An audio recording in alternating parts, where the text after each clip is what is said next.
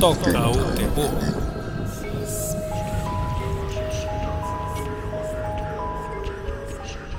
O programa Toca o Terror é uma produção da Sociedade Civil para a Freicaneca FM, a rádio pública do Recife.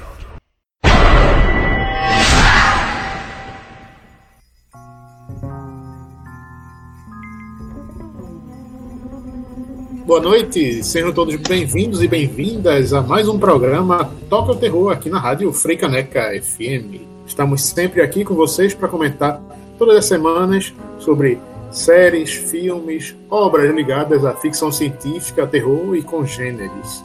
Nesse programa aqui de hoje temos uma convidada bem especial, porque vamos comentar e debater acerca da representatividade negra no cinema de horror, de uma forma geral. Então temos aqui a presença de Tati Regis, feminista, negra, criadora de conteúdo, sabe bastante sobre filmes, dá seus palpites por aí. E, enfim, está aqui com a gente para comentar nesta noite, nesse programa aqui, sobre várias obras relacionadas aí ao universo do horror, que abordam também essas questões ligadas de questões raciais, que tocam em temas delicados e sensíveis às vezes, incluindo essa coisa da negação do papel do negro e das negras em obras em geral. Mas, bom, ela vai se apresentar agora. Não é isso, Tati? Boa noite. Boa noite, gente. Boa noite, meninos. É... Já, eu já disse, eu sou Tati Regis. É... Eu tenho uma conta no Instagram que eu alimento de vez em quando, que chama Meu Filme do Dia, e aí eu coloco uns palpites eu e, e, e Kelps, né? É, a gente coloca uns palpites sobre filmes, assim, nada. Vamos, vamos embora. Pois é, a gente está aqui conversando sobre isso porque é um tema cada vez mais frequente, essa questão realmente do papel do negro na, no cinema, porque, enfim, até na própria história, de uma forma geral, né, sempre houve esse apagamento da presença dos negros das negras em locais importantes, em momentos históricos. Então, no cinema também, se você for analisar, todo mundo se for olhar assim, faz pouco tempo, na verdade, que a gente vê negros como protagonistas em, em filmes. E tanto é que não só no horror, né, mas no geral, porque foi só um ano desses que saiu o primeiro filme da Marvel, do super-herói, que tinha um, um ator negro que foi, enfim, estamos ainda de luto por conta da, da morte de Chadwick, né? É, eu queria até deixar um, um comentário aqui lamentando, né? Porque é, justamente quando a gente está tocando nessa pauta, né, na gravação, ontem saiu a notícia da morte dele, né? Nossa, estamos aqui arrasados, né? E toda, toda a, a representatividade, né, que ele trouxe para gente foi um baque tremendo. Wakanda Forever. Essa, essa frase vai ficar marcada para o resto da, da, da, história do cinema e da representatividade mesmo também, né? Tu não acha, não, Tati?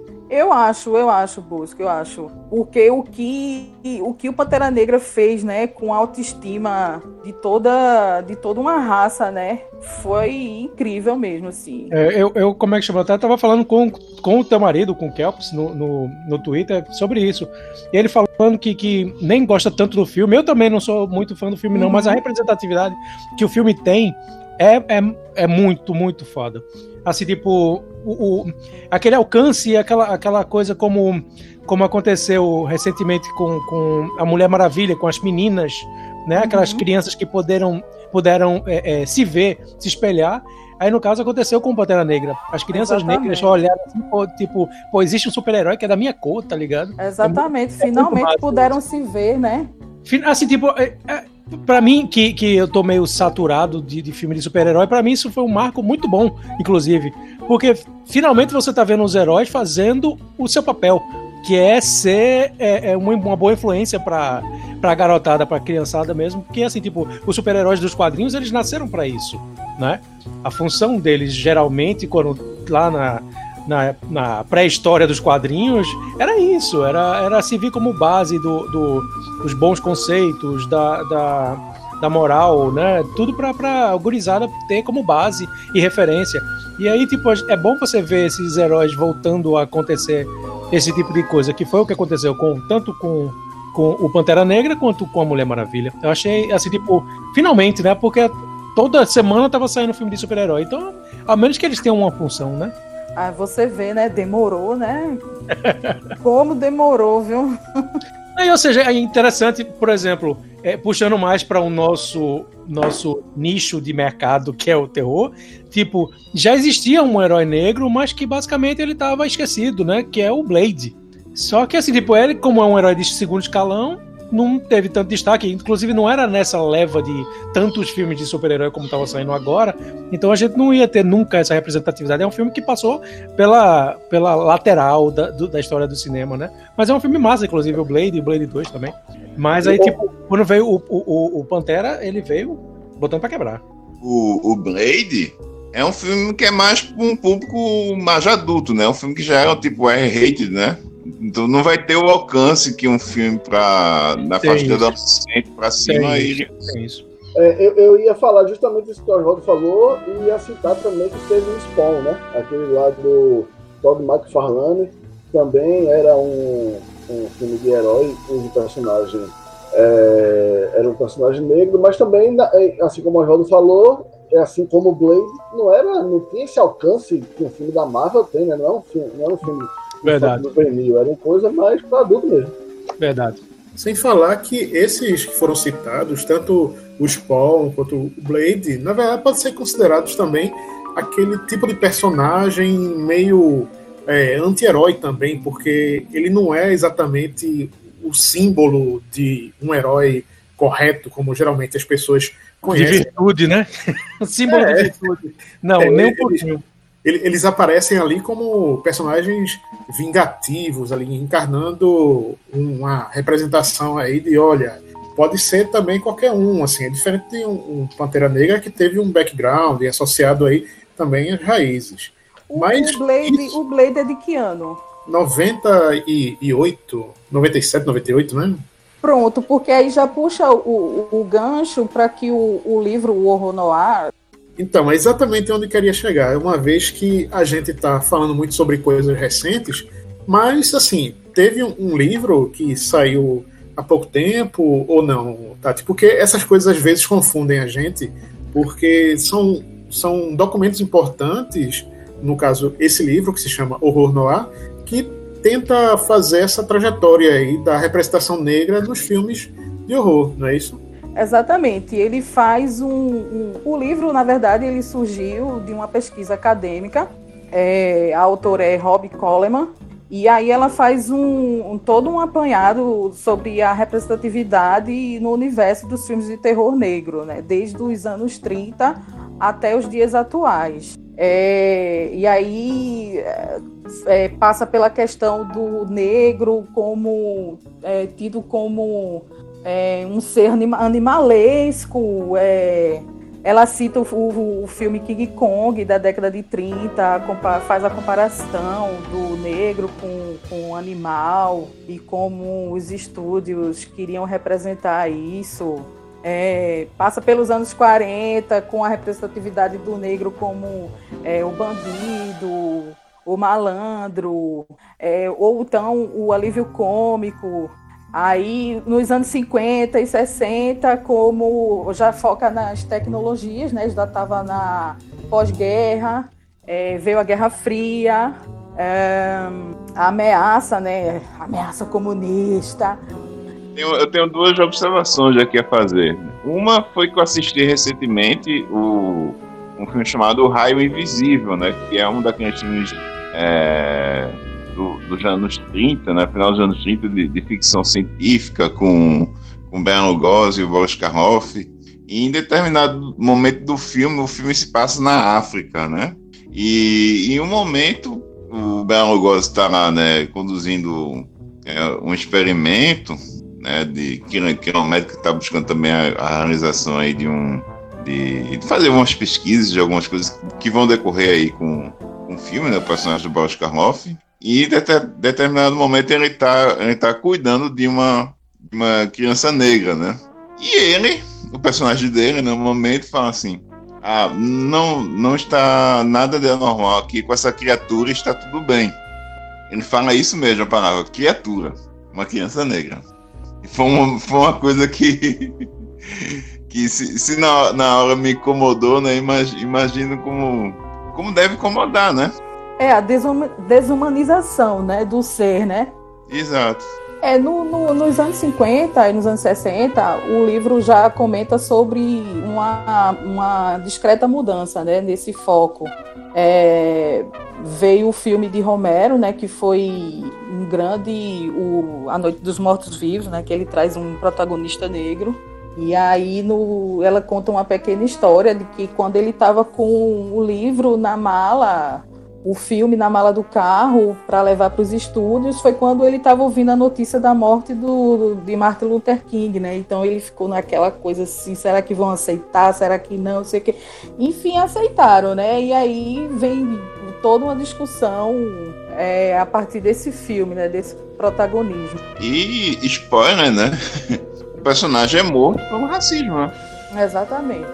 É, pois é, é o que ainda interessante nisso tudo é que até então, até essa explosão dos movimentos sociais contra o racismo nos Estados Unidos, nesse final da década de 60, praticamente todos os filmes que a gente pode ver de horror, os personagens negros mal aparecem ou têm papéis muito secundários. É, é tipo, tudo aquilo que a gente olha em produções da Hammer, de filmes clássicos, é, até de novo, voltando lá para os anos 30, aquela coisa da, da Universal tudo mais, todos os personagens são brancos, assim.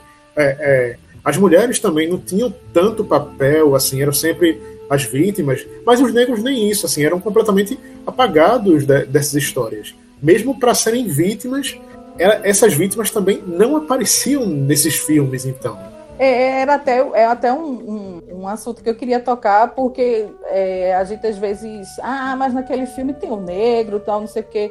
Mas se a gente for ver como esse negro é retratado, né, é, é estereotipado, às vezes só serve como muleta, né, pro, pro protagonista branco, ou serve como um alívio cômico, ou serve para ser o primeiro a morrer. Sempre tem alguma coisa em que ele vai ter que sumir, né? Mas aí veio a década de 70, que meio que já houve uma mudança assim de, de, de postura né, dos estúdios. Teve o, movimento Black Exploitation, né, que aí vem toda uma representatividade negra, né, não só no, no cinema de terror, mas é, filme policial e tal. Né. Pois é. Mas o que é interessante porque é meio que uma reação também de toda essa galera do tipo, pô, a gente não tá aparecendo nos filmes. É, os filmes policiais não nos representam com esses caras assim, esses filmes de ação, de, de aventura e tudo mais, não tem personagens que sejam protagonistas, ou seja, uma Foxy Brown era, tinha o mesmo é, o peso assim de representatividade que um Pantera Negra hoje em dia, o próprio uhum. Blackula também. É, ou seja, é aquela coisa, é importante ter porque a sociedade é assim também, é, é muito diversa. E os filmes, no caso, não estavam representando isso também, né? Aquela coisa assim, a gente não se vê, né? A gente não se vê, a gente não existe. Como assim, né?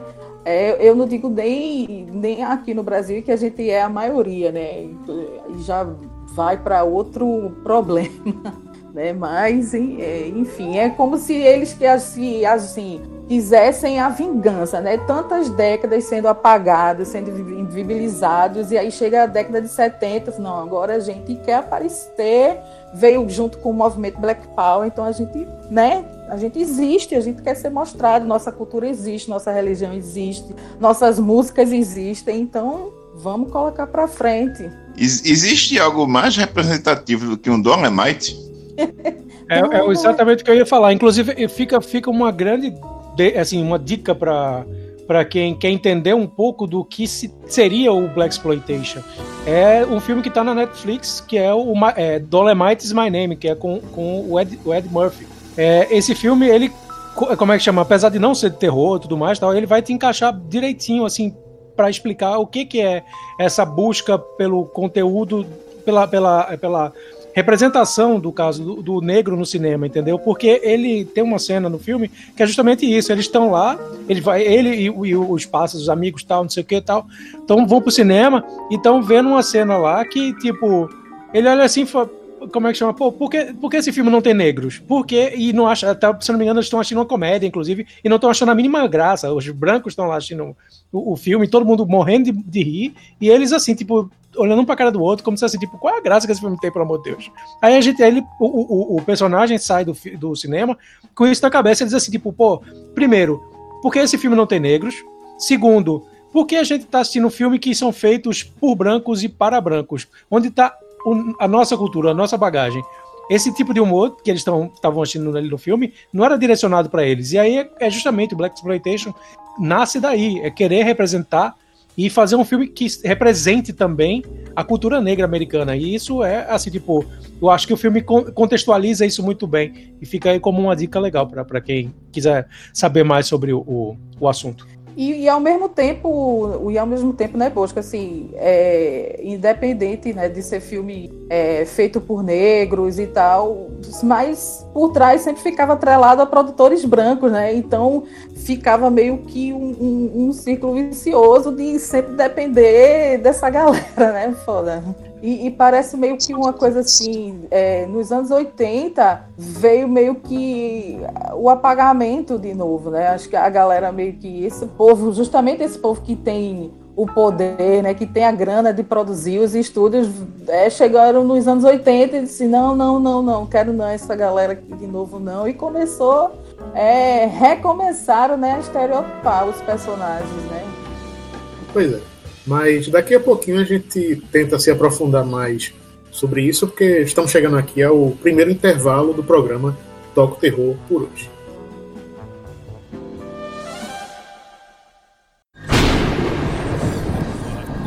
Toca o Terror.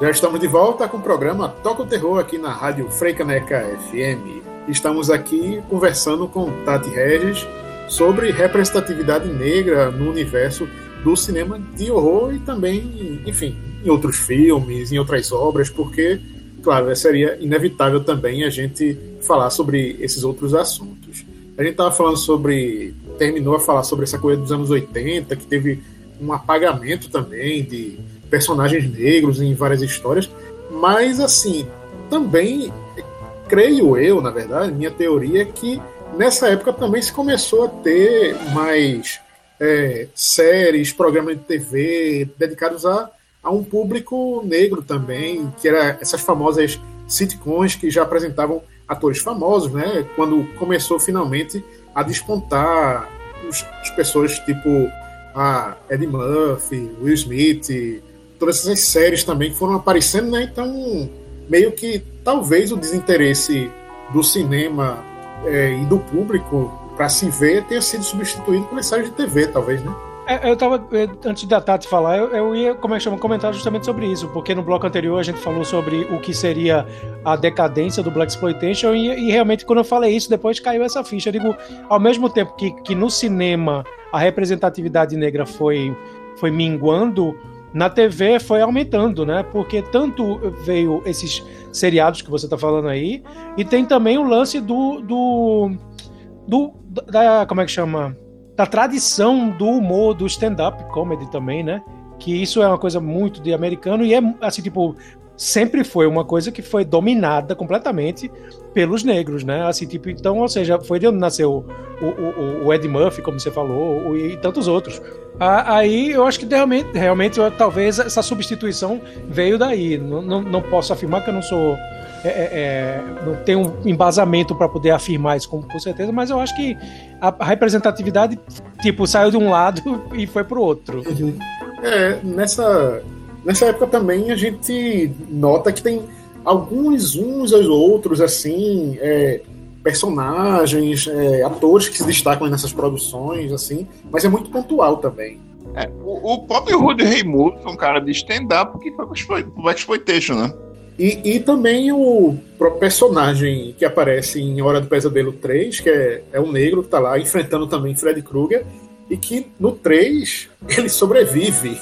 Então é um dos poucos filmes desses assim, com ó, serial killer, monstro, não sei o quê, onde o negro não é, é aquela coisa como estava em Iluminado, que ele é só um coadjuvante, mas ao mesmo tempo encarna um estereótipo que é aquela coisa do é, o negro mágico, místico, enfim, tem muitos estereótipos na, na história do cinema relacionados aos negros. Então, esse é um deles, do tipo, ah, sempre vai ter o, o negro sábio que vai lhe dar conselhos, vai melhorar a sua vida ou vai fazer com que você se torne uma pessoa melhor, no caso. E seria um, de, um desses seria encarnado pelo é, o, ator lá de Iluminado. Mas no caso de A Hora do Pesadelo, não. Ele é uma das vítimas de Freddy Krueger e luta com um vilão de igual para igual também. É esse, engraçado, porque no esse... próximo ele, ele morre, acho que nos primeiros 10 minutos. né? Sacanagem, né? Sacanagem, exatamente. Agora, assim, tipo, uma coisa que eu ia comentar: esse, esse filme aí do, do, Da Hora do Pesadelo, ele é conhecido por quebrar vários paradigmas, né? Aí, ou seja, já é um filme bem diferenciado. Então, tem esse, esse, esse lado positivo aí desse filme. Aí, mas infelizmente, aí, como a Tati falou, aí chega no próximo, a galera joga tudo pro, pro alto e, e vai pro, volta pro, para o tradicional. É engraçado, engraçado falar disso, né? Que ele é o negro que sobra. A gente tá falando de homens, né? A gente tá falando de homens. E aí quando a gente parte para a questão de mulheres do terror, o negócio fica mais complicado, né? Tranquilamente, assim, tipo, pouquíssimas, pouquíssimas. Ah. Se, se, a gente vier para esse termo do Final Girls, quantas Final Girls negras você conhece? Ó, oh, Bosco, essa semana, é, uma conta que eu sigo no, no Twitter é, tá, fez uma thread, na verdade ela vem fazendo uma thread com é, Final Girls negras. E aí eu contei, são 46 filmes com Final Girls negras. Essa representatividade, assim, tipo, se você pegar é, é, é, e for botar na balança, isso é praticamente nada, né? É, tá vendo? Pois é, 46 é, daqui a pouco é quase o número de filmes da franquia de Hellraiser ou Colheita Maldita, por exemplo. Mas é, é, é, engraçado porque a gente fala de recortes, às vezes, que são específicos, mas que são realmente fundamentais se a gente for pensar nessa representatividade, porque o tempo inteiro é você ficar puxando pela memória. Não, mas peraí, qual é? Se você não lembra de primeira, significa o quê? Que não é tão frequente, ou pior, não é verdade? Ou quase não, não existe, porque são poucos os papéis que são relegados a elas. Ou geralmente é feito um papel sob medida para a mulher branca, loira, que tem aquele perfil de padrão estético que o público em geral, vai achar mais interessante querer consumir. Ao, ao passo que, enquanto for ver uma mulher negra que sobrevive em filme de terror, tipo, cai nessa coisa também do próprio racismo velado da, das audiências. Né? É o bom e velho racismo institucional, né? É, o, o sistêmico, né? Para ser mais profundo. Exatamente. É, eu acho que é justamente essa questão do, do racismo sistêmico, né? Que faz a gente ver o que acontece, inclusive aqui no Brasil, né? Todo mundo sabe que a maioria da nossa população é negra, mas vai ver uma novela da Rede Globo, né? Até hoje, né?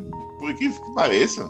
Eu cito apenas novela da Globo, né? Como, é, porque é o, digamos assim, o padrão né, de qualidade de dramaturgia aqui no Brasil, né? Em termos de novela. A representatividade ainda, ainda tem muito chão a, a quebrar ali, né? Não, se a gente for partir para o Brasil, realmente é, complica mais ainda, né? Porque se a gente for é, pensar em filmes de terror negro no Brasil, que tem negros como protagonista, tu, alguém lembra de algum? Pois é, difícil. Só mais recentemente que a gente viu é, obras também como As Boas Maneiras, que tem a, é. protagonista, que é negra também. Mas são filmes. Os filmes são... de Rodrigo Aragão, que tem o, o Marcos Conká, né? Exato. Mas que são também é, é, bastante novos. Ou seja, se passou décadas sem se questionasse isso. Então, o que a gente teve de produção de horror durante mais de 50, 50 anos, por exemplo, a gente viu poucos também. Ou seja, se no universo é, cinematográfico que a gente conhece, hollywoodiano, são poucos, aqui é muito menos. O que é, é cada vez mais é, incrível quando a gente começa a, a relembrar e refletir, fazer essa, um pouco dessa meia-culpa também, né? É, toda uma, toda uma geração né, de pessoas negras que cresceram é, não se vendo né, na tela e chega agora nos anos 2000 querendo mudar isso, né? É justo, justíssimo, né? Agora, é, é, é engraçado que, por exemplo, a gente falou dos anos 80, mas a partir dos anos 90 começou-se a ter mais filmes realmente com esse protagonismo negro e essa, essa representatividade. É, tanto é que o segundo filme da franquia Predador, você vê lá Danny Glover encarando aí o, um dos principais protagonistas que está enfrentando um predador, uma ameaça do espaço, que até então quem estava enfrentando antes era o Schwarzenegger, né? Veja só a diferença de paradigma também que foi criada de uma década para outra também. É, e também, por que não falar de Tony Todd, né? O, o cara não só fez o, o personagem do remake de A Noite dos Mortos Vivos, né, de 1990, como também é, interpretou um vilão extremamente memorável em Candyman, né? É, mas aí Candyman eu acho que entra naquele, naquela questão que a gente tava falando, né? É novamente o negro como vilão, né? Que a mocinha é uma loira, aquela aquela loira. É, é esse, esse, é. esse Candyman, ele, ele é problemático, né? Porque apesar de. Ai, minha gente. Ele tá ali só pra mocinha branca aparecer, né? é, total.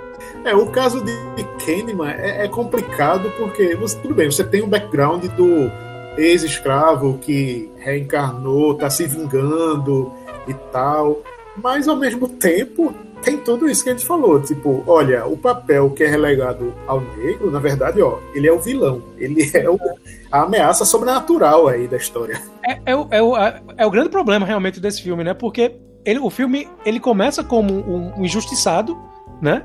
É, o Candyman, a origem dele é uma coisa horrível, né? E, e, você tem, como é que chama? Você se, se emociona, você tem tudo para torcer pelo Candyman, porque ele sofreu essa grande injustiça, mas no final das contas eles transformam o cara num baita de um vilão. E aí você finda perdendo todo aquele negócio, né? Tipo, aquela vingança do Candyman, ela começa a perder força e o cara simplesmente vira um, um monstro, né? Da história do cinema. Eu assisti um, um dia desse o, o, esse filme e eu fiquei, meu irmão, velho, não acredito nisso não. Todo, toda uma época acreditando, né, que era um filme de terror com negros né, com o Candyman como protagonista, e aí a ficha cai, né?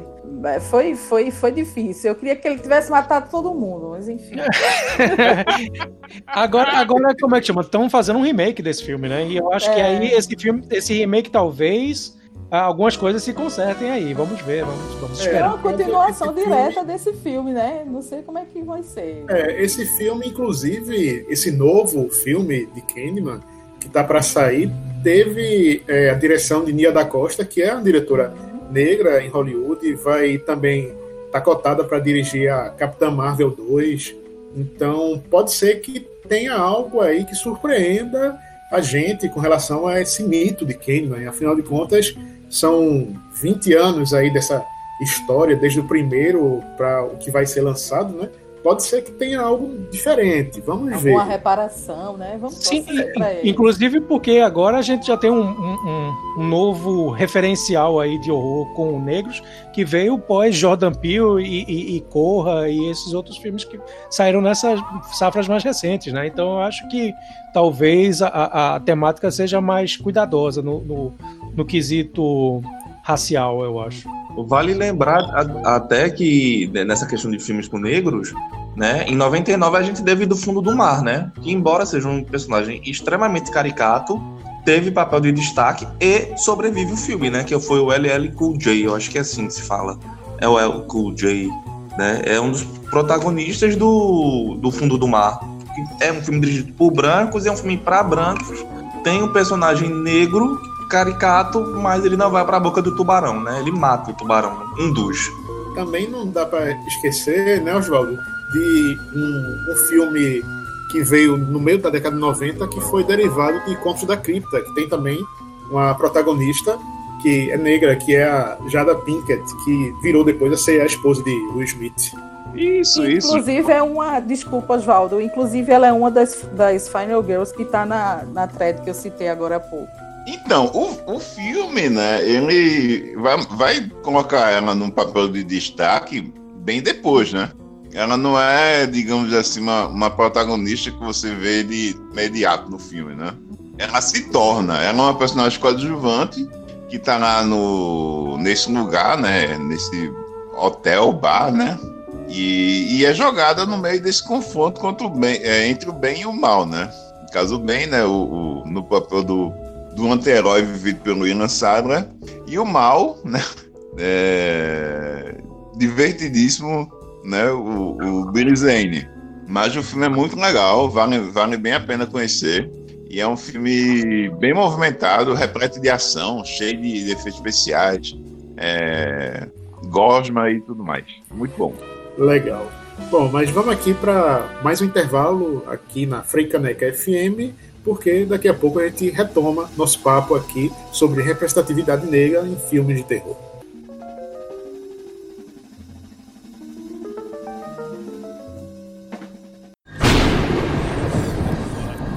Toca o terror.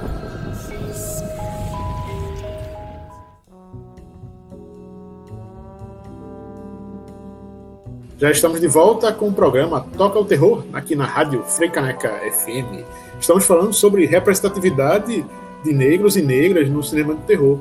E estamos conversando aqui também com Tati Regis, que tem conta no Instagram, é influenciadora, criadora de conteúdo digital, sempre dá dicas de, de filmes e séries.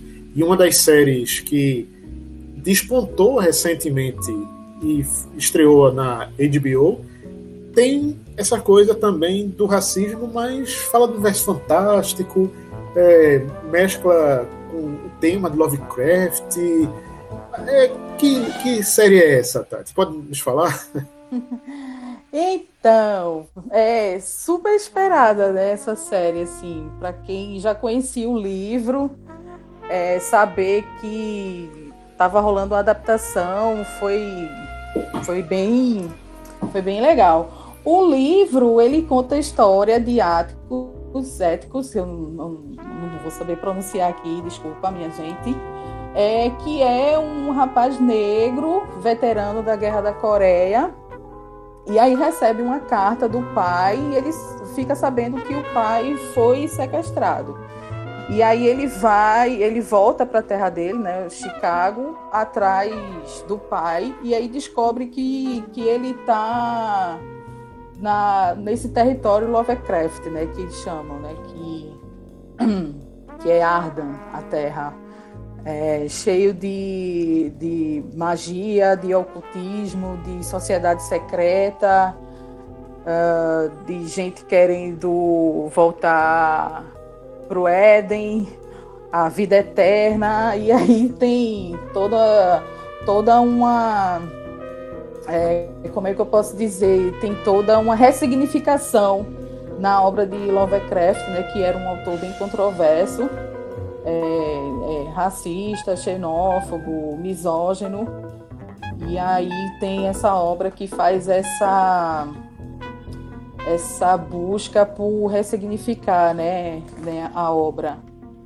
E aí veio a série, que a showrunner ela é uma negra, é Misha Green, com produção de Jordan Peele e J.J. Abrams. Eu assisti o primeiro episódio dessa série e achei bem legal. Não, assisti o segundo. Porque o primeiro, para quem, quem tá ouvindo o programa, tá liberado no YouTube. Basta procurar lá, que é oficialmente liberado pelo, pela HBO, tá lá no, no YouTube. Procure lá. É, é, Lovecraft Country. Procure lá que você vai achar no, no YouTube. Eu achei lá com, legenda, tudo direitinho. Aí, ou seja, o, o primeiro episódio, para quem. É, é, a, a, HBO tá dando de traficante. Ela dá a primeira dose para você gostar e ir atrás depois. Aí, é, E o primeiro episódio eu achei muito, muito legal. Assim, bem amarradinho tudo mais tal, e, e dá justamente essa deixa que, que a Tati falou aí dela, dela desse personagem chegando e encontrando com essa galera que são os riquinhos, né, é, né, e tal. E, e, é interessante observar que já no primeiro episódio, né, deixa claro é, que apesar dessa, desse terror, desses monstros, né, dessa, desses fantasmas, eles não são o, o, os grandes vilões, né? É, o racismo bem, é bem mais é, aterrorizador, né, do que sim, os monstros sim. invisíveis, né? Verdade, verdadeira.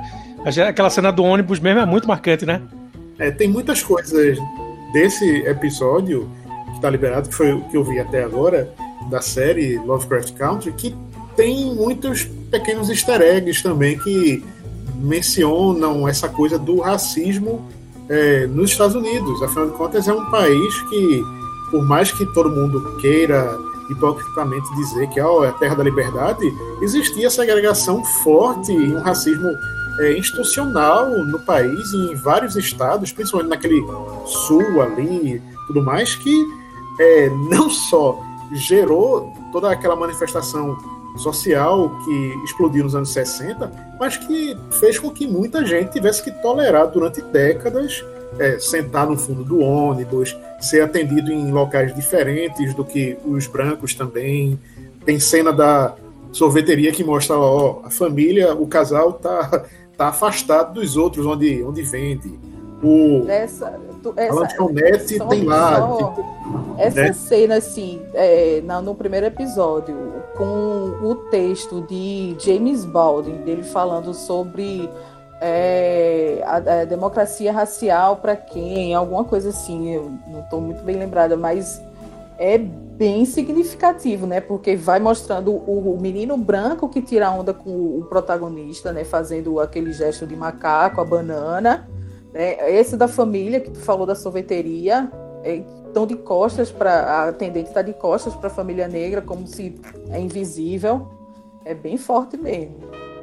É, eu não sei se no caso do, do livro aparece também toda esse essa coisa, porque, né, afinal de contas, série tem que ter algo mais de ação, muita coisa de querer ser rápido, assim, no, no seu desenrolar, né?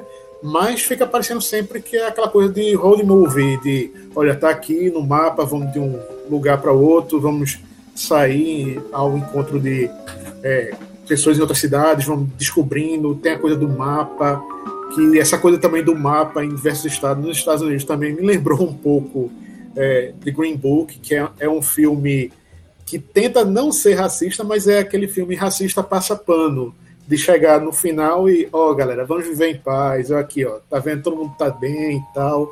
Mas que na verdade não é assim. As pessoas veem na própria cena que foi falada sobre eles terem que sair de carro até o pôr do sol de um estado para o outro, ter toda essa tensão racial que não é por conta dos monstros, é por conta do ser humano mesmo. Uhum, uhum.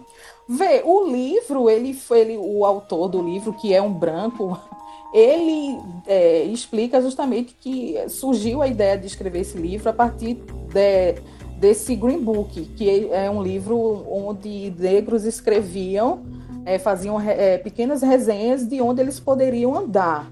É, tipo, é, em tal local você pode, é um restaurante em que você pode entrar porque é, é comandado por negros. É, em tal cidade você não pode porque lá é comandada pela clã.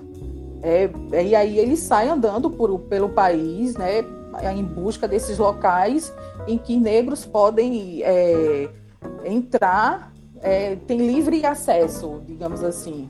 E aí, quando ele soube da existência disso, foi que ele começou a escrever o, o, o Território Lovecraft. E é nessa na série, né, passa isso também. Aí eles vão em busca dessa aventura, né? E aí quando eles olham no mapa, tem o desenho da, da clã, ah, aqui não pode, tal, não sei o quê. E é uma cena do primeiro episódio quando eles estão num restaurante que lá inicialmente era um bar sinal verde para negros entrarem. Né? E aí, quando o cara começa a perceber que foi mudado o local, aí tem toda aquela história da Casa Branca, da ressignificação da Casa Branca, aquela cena também é bem tensa. É, ele, ele, eles são tipo um guia, né? Um guia do que uhum. seria tipo onde, onde negros é, é um guia de estabelecimentos, é. né?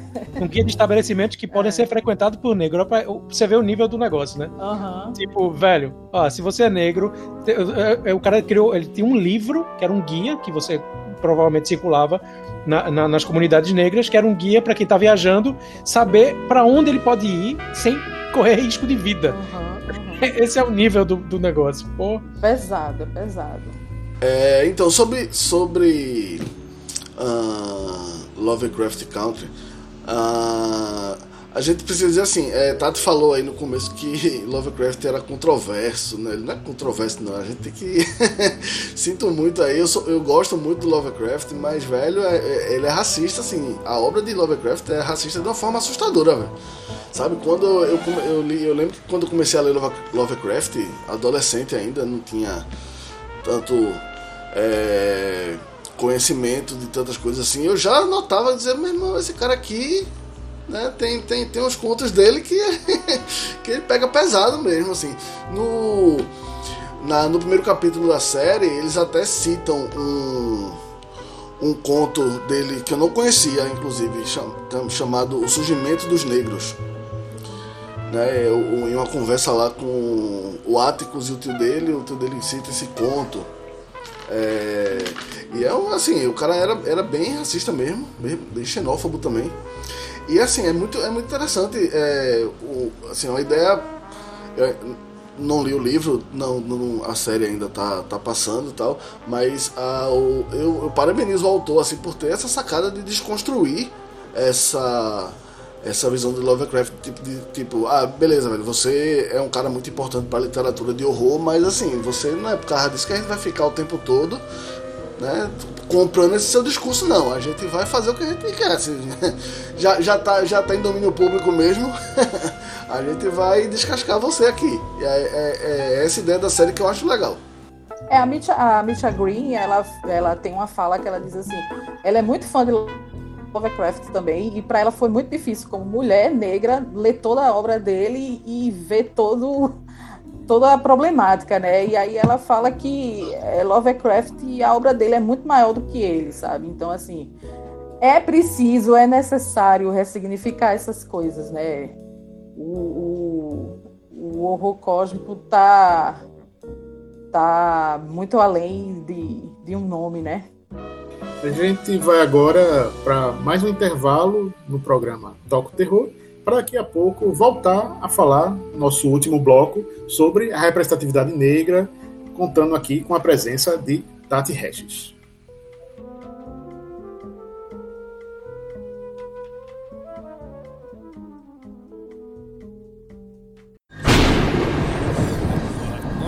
Toca o terror.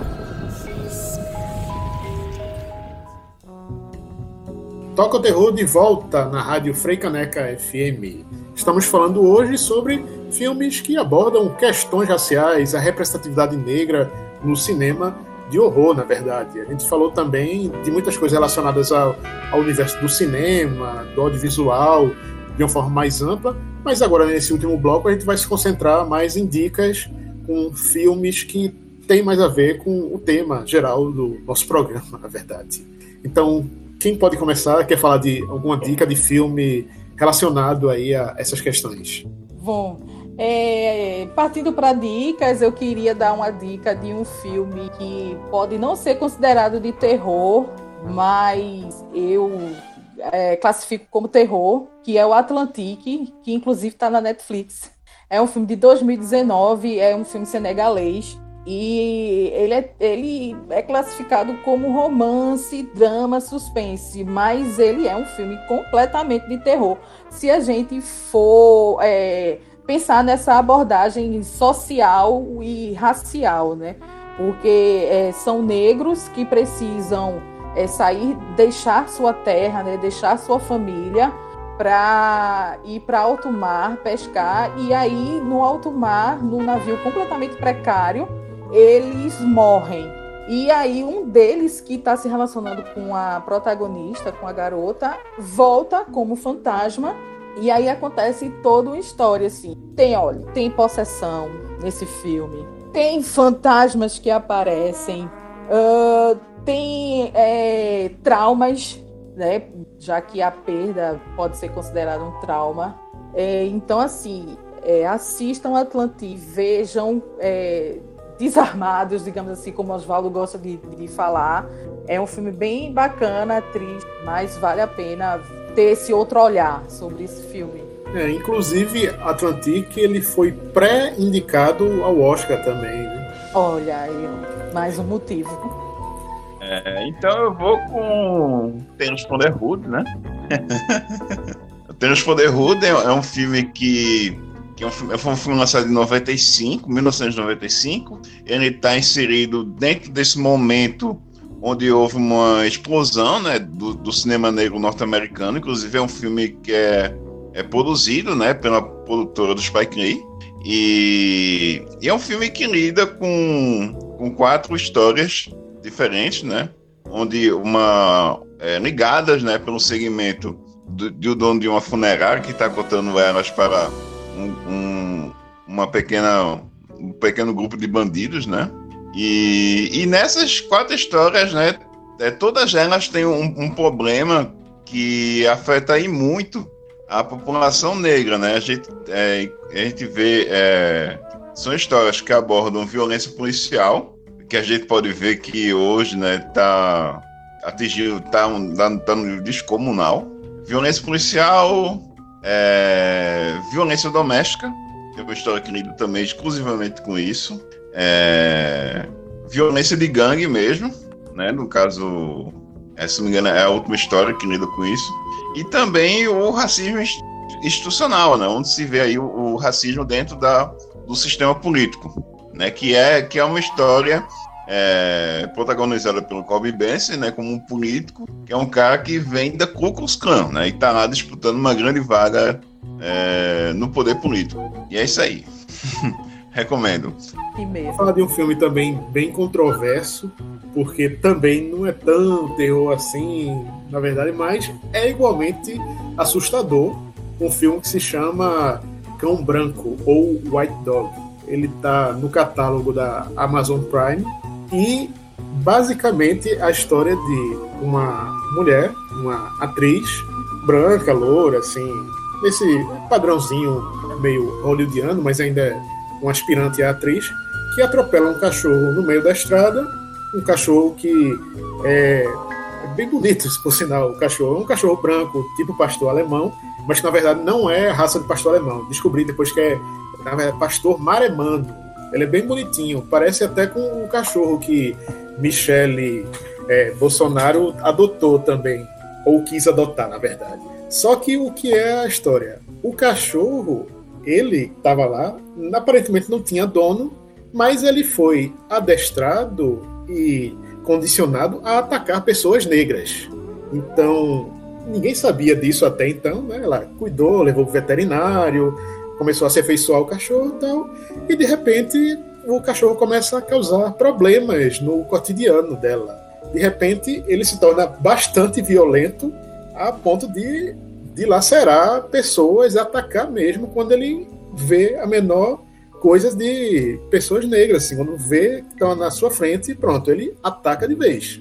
O que remete a uma história real do roteirista que fez um livro aí também do mesmo nome, White Dog, que fala sobre esses cachorros que eram treinados realmente dessa forma para atacar negros nos Estados Unidos.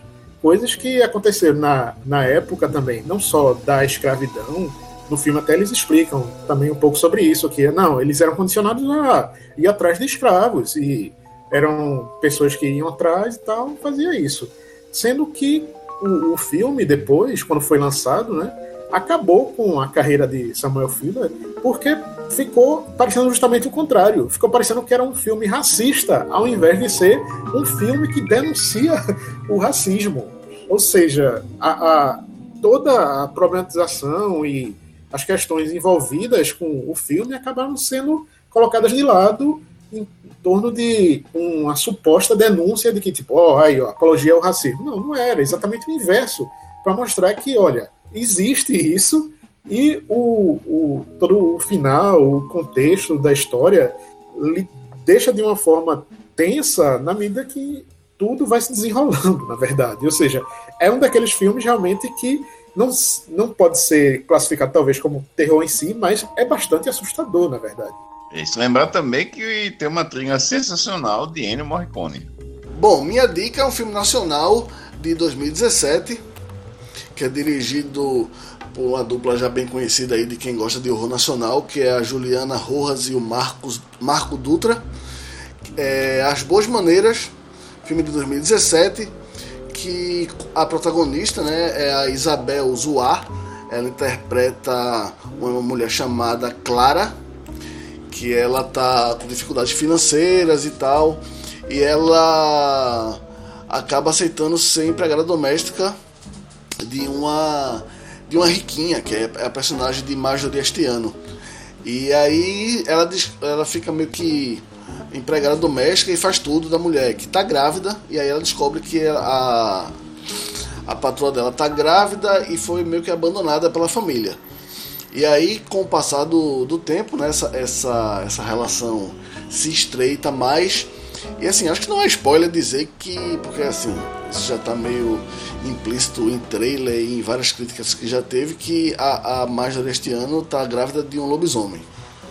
E aí é um filme que aborda, entre várias coisas, questões de classes, questões é, raciais, questões sociais, a, a, a relação entre, entre ricos e pobres no Brasil ah, preconceito com mãe solteira, velho, é, é, um caldeirão todo aí de toda a hipocrisia que a gente vive no país.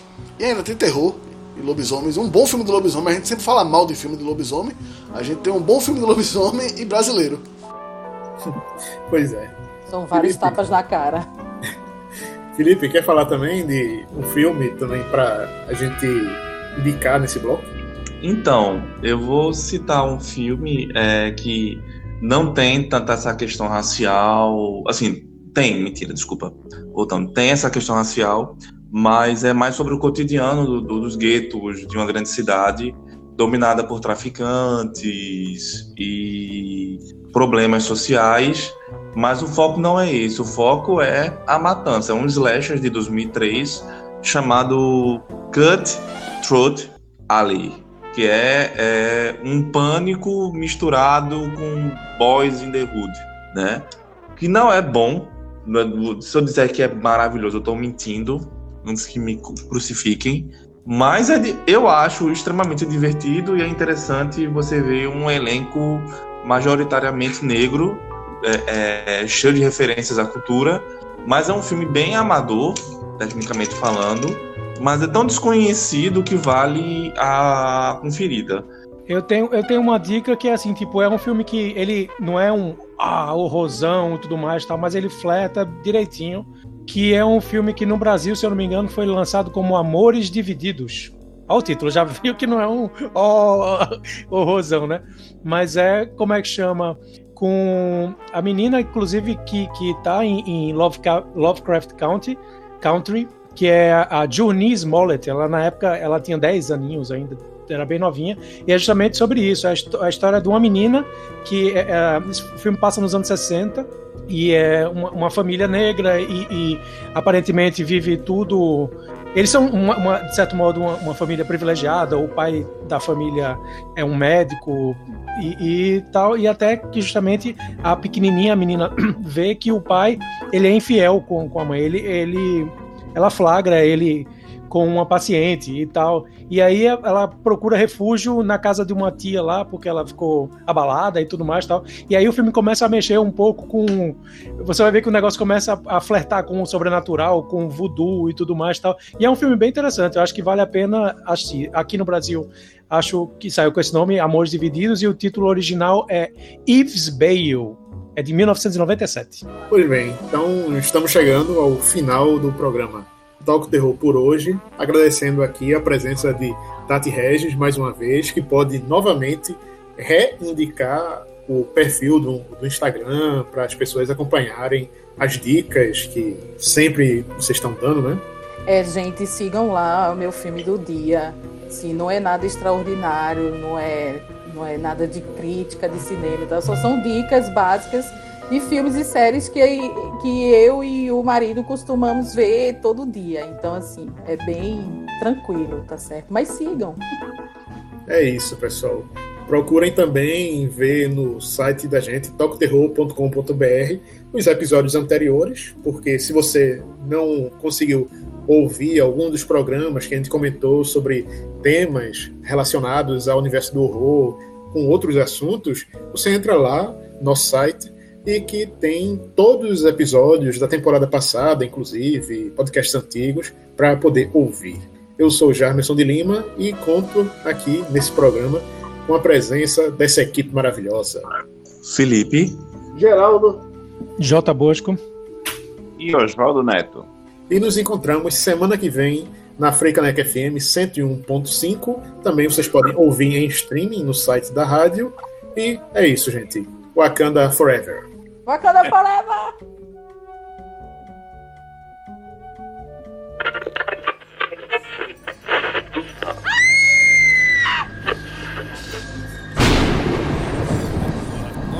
Toca o terror.